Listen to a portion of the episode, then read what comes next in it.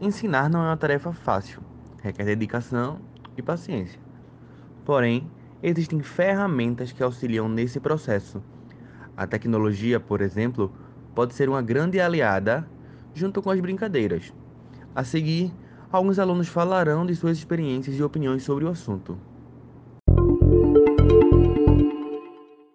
Olá, eu sou Fernanda Beatriz e eu sou professora auxiliar num curso de inglês.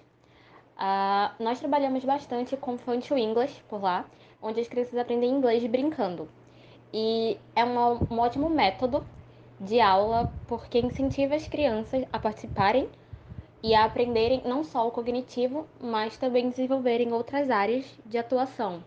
Áreas como o emocional, é, o social e o afetivo. Sem contar que as crianças querem participar por ser por fugir do modo tradicional. As crianças se sentem mais à vontade e muito mais felizes em participar das brincadeiras que, além de divertir, também ensinam. Meu nome é Ana Beatriz e, como estudante, o aplicativo Wattpad de Fofic me ajudou muito a desenvolver minha ortografia, escrita criativa, coesão e coerência. Ou seja, em uma sala de aula, isso seria uma grande ferramenta para uma aula de produção textual e, além disso, é uma forma de promover a inclusão digital. E como futura professora, acredito que o uso de jogos e da tecnologia como ferramenta de ensino ajuda muito os alunos a absorver e desenvolver os conteúdos com mais facilidade, além de aumentar o engajamento dos mesmos.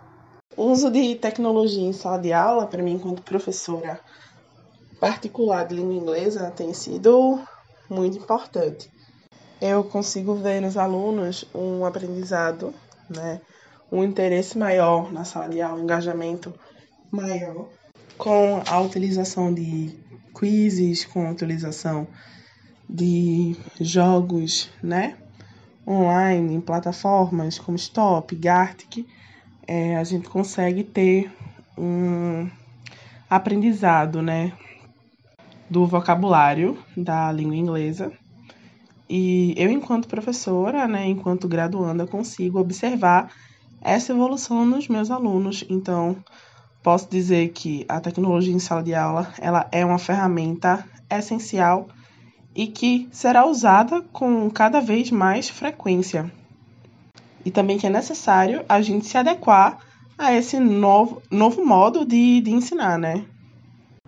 Tendo em vista os relatos, podemos concluir que o ato de ensinar brincando e a tecnologia são boas opções para que o professor consiga a atenção dos alunos e também que consiga ensinar sem o autoritarismo e de uma forma menos tradicional, porque os alunos já estão acostumados com o professor mais autoritário, o professor mais impositivo, e quando você traz o trabalho democraticamente para a sala, para que todo mundo pratique juntos, que seja um trabalho coletivo, uma experiência de entrosamento social que vá além da, da disciplina, disciplinaridade, além da interdisciplinaridade e passe pela transdisciplinaridade, envolvendo não só questões educacionais, mas questões sociais, questões psicossociais.